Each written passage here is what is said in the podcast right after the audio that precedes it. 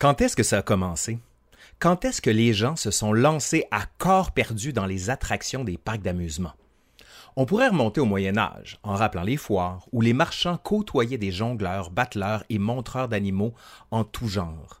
Mais c'est vraiment entre le 16e et le début du 19e siècle que les choses s'accélèrent, autant pour les parcs d'amusement que pour la vitesse qu'on y propose. La majorité des historiennes et des historiens qui se sont penchés sur la question s'accordent à dire que les toutes premières montagnes russes ont vu le jour, comme leur nom l'indique, en Russie, au 16e siècle, mais c'est une forme primitive de ce qu'on connaît aujourd'hui.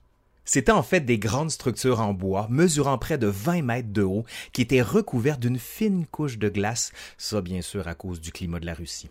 Les plus courageux montaient au sommet de ces structures par des escaliers pour ensuite descendre la pente sur des luges en bois ou encore, tenez-vous bien là, sur des blocs de glace.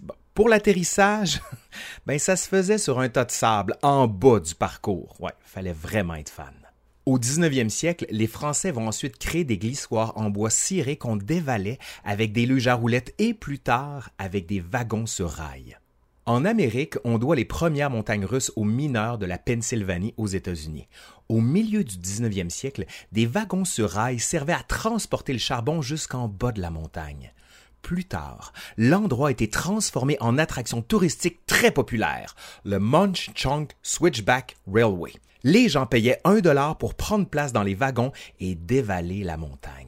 À New York, Coney Island offre une jetée promenade sur laquelle s'installe un des parcs d'attractions les plus célèbres du nouveau continent. Luna Park. Ouvert pour la première fois au public en 1903, c'est l'un des plus vieux parcs du genre aux États-Unis. Malheureusement, il va fermer en 1944, mais il va rouvrir ses portes en 2010 avec de nouvelles attractions. Allons maintenant au Canada. En 1923, quatre jeunes Canadiens français décident d'investir toutes leurs économies dans la création du parc Belmont. Le parc d'attractions s'installe à Cartierville, un quartier au nord de Montréal où on peut se rendre en tramway.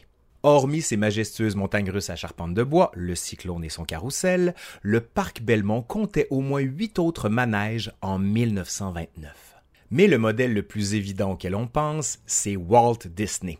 Walt Disney va pousser le tout encore plus loin en proposant un parc d'attractions de nouveau genre.